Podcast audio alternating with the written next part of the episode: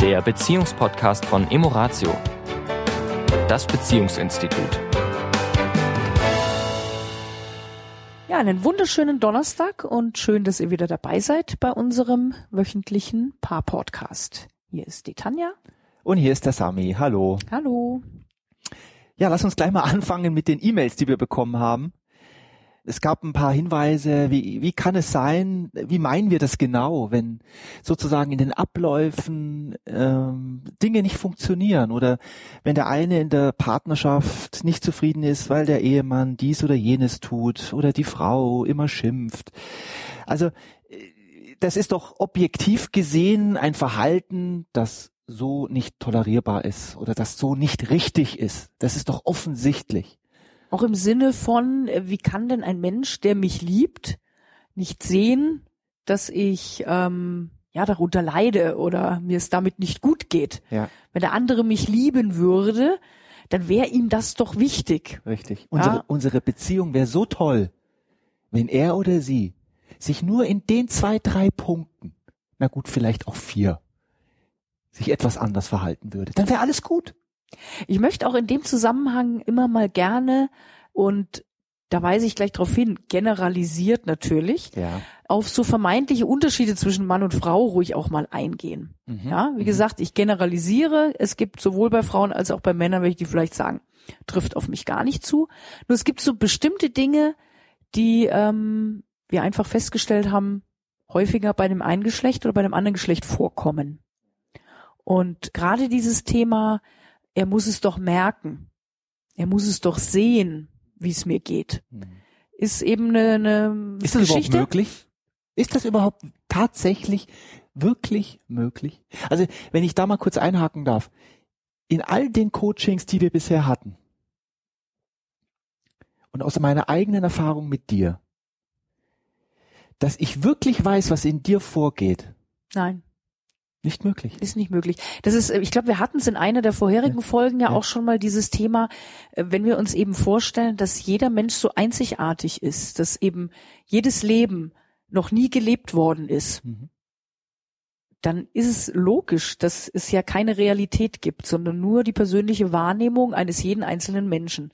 Und demzufolge Ja. kann ich ja auch nicht wirklich, also das Thema Empathie wird manchmal auch sehr überstrapaziert, weil für mich ist Empathie wirklich der Wunsch, meinen Blickwinkel zu verändern und zu gucken, okay, wie sieht das der andere und einfach meinen, meinen Horizont zu erweitern im Sinne von, es gibt so viele unterschiedliche Blickwinkel auf die Dinge.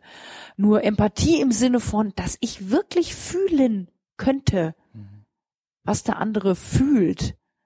In meiner Welt geht das nicht, weil ich nicht im Körper des anderen bin. Und der Körper ist nun mal der, der uns fühlen lässt. Was ich faszinierend finde, ist ja, dass wenn wir dann mit den einzelnen Personen, die gerade in diesem Vorwurf sind, der andere müsste das doch sehen, der andere müsste das doch fühlen oder der müsste das doch hören, dass es mir mit der und der Sache nicht gut geht, dass wenn wir oft mit diesem Menschen sprechen und dann mal in das Detail gehen, was ihm genau daran stört, sie es selber gar nicht wissen, was sie daran genau stört und sie dann während wir mit ihnen sprechen, auf einmal einen Sidestep machen, sagen, ja, das ist gar nicht eigentlich das, was so wichtig ist. Mir ist viel wichtiger das, dann das.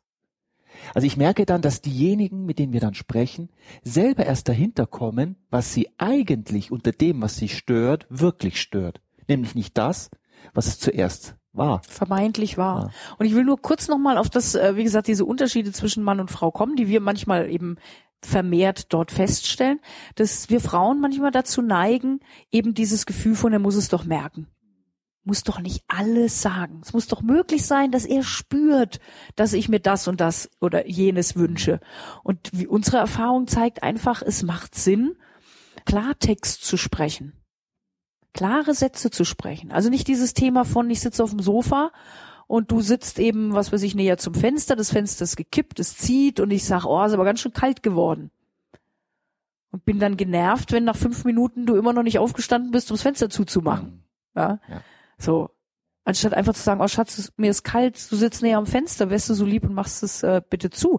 Also in meiner Erfahrung sind die wenigsten Menschen dann nicht bereit zu sagen, oh Schatz, ja, mache ich gerne für dich, ja, wenn das von Herzen kommt und, und als, als, äh, als freundliche Bitte und nicht so, ah, hast du schon wieder nicht gemerkt, dass ich hier friere? Und in meiner Erfahrung ist, und das möchte ich nochmal aufgrund der zwei, drei E-Mails, die wir da bekommen haben, weil das Verhalten des anderen oder der anderen, ja, das kann ich verstehen, das kann ich verstehen, dass das in dem Moment nicht schön ist für den anderen oder für die andere. Und ich möchte die Menschen gerne da motivieren, zu, dahinter zu schauen, ob es wirklich das ist oder ob das nur die Auswirkung von etwas anderem ist. Also ich glaube, wenn ein Paar wirklich es gelernt hat, immer mehr Innigkeit aufzubauen, die Verbindung zueinander zu halten, sich gegenseitig zu unterstützen und liebevoll miteinander zu sein, dann sind die anderen Themen außen, sei es die Unordnung, die Unpünktlichkeit, äh, das viele Arbeiten oder das zu wenige Arbeiten, äh, egal was das Thema ist, viel leichter zu lösen, viel leichter, vielleicht sogar gar nicht mehr wahrnehmbar für denjenigen, was vorher so, so großes Thema war, wenn die Verbindung wieder eine starke ist. Ja, und, denk, und ganz kurz noch. Und ich glaube, dass in dem Moment, wo Menschen diese Erfahrung machen, dass, und sie hatten das am Anfang ihrer Beziehung ja auch so. Da waren diese all, diese, wer trägt den Müll raus und wer kommt pünktlich und wer kommt, war nicht so das große Thema. Das kam dann erst im Laufe der Jahre der Beziehung. Und wenn Paare da wieder verstehen, dass sie, dass es gar nicht diese äußeren Dinge sind, sondern das wieder zusammenkommen, Verständnis füreinander und das Gute miteinander umgehen, dass die Themen im Außen sich viel leichter lösen lassen, ja manchmal sogar von ganz alleine sich lösen. Ja, ich, ich denke, es ist eben so wichtig, dass jeder einzelne Mensch erstmal wieder mehr bei sich ankommt. Ja. Ja, also klar, wenn wir Coachings haben oder im Seminar, da geht's natürlich um die Beziehung, um die Paare, keine Frage. Nur der Schlüssel liegt natürlich in jedem Einzelnen selbst. Und wir sind natürlich in, in unserem ganzen, ich sage jetzt mal, hektischen Leben Ja. und, und ähm, äh, alles, was wir tun, ob das Fernsehen ist, ob das am Laptop sitzen, Facebook, äh, WhatsApp, was weiß ich, diese ganzen Dinge, die wir so benutzen, die ziehen uns ja immer ins Außen. Wir sind ja immer, so schön das ist, mit anderen in Kontakt. Wir gucken uns irgendwelche Dinge an, die draußen passieren. Wir lesen über Dinge, die draußen passieren. Das heißt, wir sind mit unserem Fokus in der Regel, das ist halt auch der Lauf unserer Zeit, ganz viel außen. Was passiert da alles? Was ist da los im Job? Also tausend Beispiele. Und dieses, diese Ruhe überhaupt zu finden, mal wieder ein Stück weit nach innen zu gucken und zu sagen, was geht denn in mir wirklich vor? Was sind meine wirklich Gefühle, meine Gedanken? Gerade wenn es eben auch so Gefühle sind, die dann nicht schön sind, weil ich eben im Konflikt bin, weil ich gerade eben irgendwas, was der Partner oder die Partnerin macht, nicht in Ordnung finde und mich das wütend, traurig, verzweifelt, was auch immer macht, erstmal zu gucken, okay, ich gucke erstmal wieder bei mir. Wo ist denn wirklich dieses Gefühl in mir, das bewusst auch mal wahrzunehmen und nicht sofort im Außen, ja, das nach außen zu bringen und im wahrsten Sinne des Wortes zuzuschlagen, ja, mit meinen eigenen Dingen, die ich erstmal im Inneren angucken darf. Es ist natürlich so, lass uns da ehrlich sein, viele wollen das im, im ersten Moment nicht wahrhaben. Also die meisten Paare, die wir kennenlernen, die in einem Konflikt sind, sind beide in diesem Minuskonto. Das heißt, sie haben das Gefühl, sie hätten etwas zu bekommen. Der andere müsste etwas oder die andere müsste erstmal etwas tun. Müsste erstmal etwas reparieren, verändern. Dann, erst dann bin ich bereit. Aus meiner Boxecke rauszukommen. So ist es. Hm. Und ich glaube, das ist so der, der Schlüssel, auch in unserem Seminar, wo, wo, wo viele dann, gerade die, die vielleicht den Partner oder die Partnerin mitziehen, erstmal diesen Aha-Moment haben, ich darf ja da bei mir was tun. Ich darf bei mir etwas verändern. Wenn ich möchte, dass sich mein Umfeld verändert, darf ich nicht am Umfeld doktern, sondern ich darf an mir etwas verändern. Ich glaube, das ist so eines der Das ist eine der großen Hürden. ja. Ja, weil Ja. es natürlich auch ein Stück weit bedeutet, ich übernehme Verantwortung für mich. Und das Ego Ja. will es nicht. Und es ist einfach so dieses Verantwortung, es ist einfach, ah, sind wir doch alle ehrlich, es ist doch so schön bequem, ja, zu sagen, ah, die Politiker und die Welt da draußen, ja, und mein Partner und die Kinder Und und, die der Banker. Hund und was weiß ich, ja, also ich kann ja für jedes irgendwie jemanden finden, der jetzt an meinem Unglück halt schuld ist. Und das ist ja auch erstmal im ersten Moment gibt es ja auch vielen das Gefühl von, jetzt habe ich mal meinen Dampf abgeladen und ich bin ja so ein arme, ich sage das mal so brutal, ich bin ja so eine arme Sau. Ja. Und es ist auf der einen Seite eine Hürde zu sagen, ich, ich steig aus aus dieser Rolle, weil es sich manchmal so vermeintlich angenehm anfühlt, das nach außen zu bringen. Und ich finde es auf der anderen Seite ein absolutes Geschenk, zu erkennen, welche Freiheit darin liegt, Ja. diese Rolle zu verlassen. Also dieses Gefühl von, ich übernehme Verantwortung für mich und meine Gefühle und wie es mir geht. Und im zweiten Schritt erst, erst im zwei, erst wenn das wirklich mit vollem Herzen, mit voller Energie passiert, dann äh, passieren auch diese kleinen Wunder, dass sich auf einmal Partner, Partnerinnen, Kinder, Eltern, das Umfeld sich auch verändert.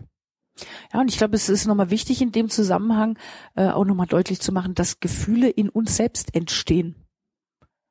Ja, also viele denken ja, der andere hat was getan. Äh, ja, ganz schlimm finde ich, wenn, wenn äh, Eltern zu ihren Kindern sagen, du hast Mama enttäuscht oder du hast Mama traurig gemacht oder so. Ja, also das ist für mich schlimmere Folter an der Kinderseele, na, als äh, als irgendwie äh, fast mal eine, eine Ohrfeige oder sowas, was genauso schlimm ist, sondern wirklich die die die das Wissen darüber, dass ein ein Gedanke in uns ein Gefühl auslöst. Das heißt, wie ich über etwas denke, ist entscheidend und nicht was letztendlich wirklich passiert. Das stimmt. Ja. Und äh, ich finde, das ist eins der Dinge, die zu absoluter innerer Freiheit führt.